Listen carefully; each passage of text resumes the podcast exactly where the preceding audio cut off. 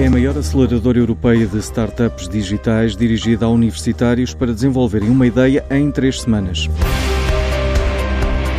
O European Innovation Academy está de regresso a Cascais e este ano conta com o maior número de participantes portugueses. O programa de ensino de empreendedorismo tecnológico tem 500 estudantes de 60 países, portugueses são 175 e um dos principais aspectos é precisamente a possibilidade de contacto entre diferentes culturas primeiros dois dias são muito dedicados a, a conhecerem-se uns aos outros, a conhecerem as suas capacidades e as suas ambições e, e constituírem estas equipas fortes. Além disso, vão ter aulas específicas sobre as várias matérias e uh, é uma experiência de, de, aprendizagem experiencial, porque complementam uh, as aulas que têm pela manhã com uh, o desenvolvimento prático da sua ideia por, na parte da tarde, com eh, mentores especializados. Marcos Santos Ribeiro é diretor coordenador da área de universidades do Santander Tota, um dos principais parceiros do programa, ao lado da Câmara de Cascais e da LEB 1886, a incubadora da Daimler.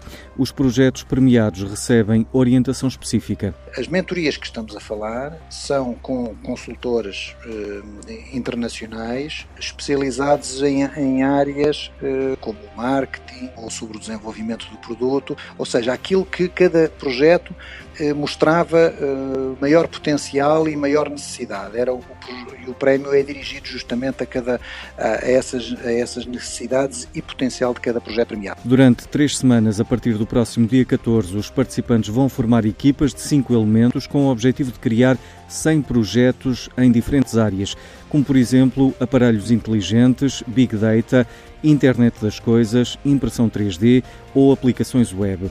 E é da cultura empreendedora e da inovação que Diogo Vasconcelos é considerado um dos pioneiros em Portugal e que é hoje recordado pelo gestor Jaime Quezado. Faz oito anos que morreu Diogo Vasconcelos.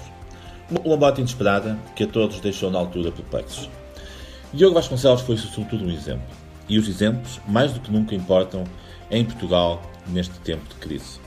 Diogo Vasconcelos soube como ninguém dar o seu melhor pelo projeto de um Portugal inovador e ambicioso, e a honra dos que, como ele, fizeram parte do seu ciclo de amigos mais próximos vai ficar para sempre na memória das coisas que vale sempre a pena recordar.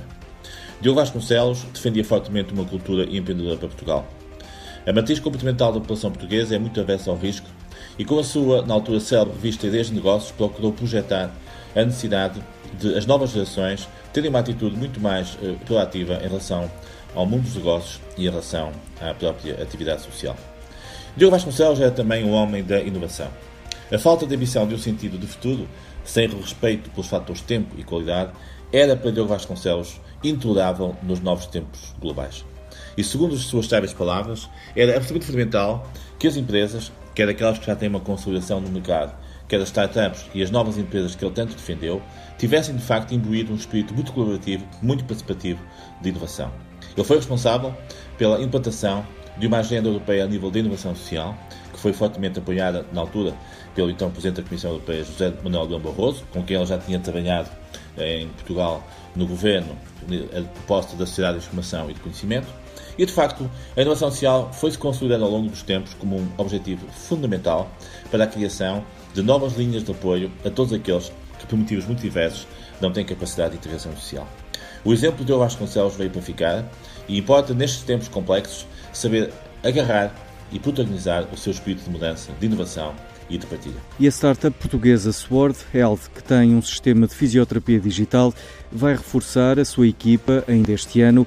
A empresa vai contratar 50 pessoas para os mercados português e norte-americano.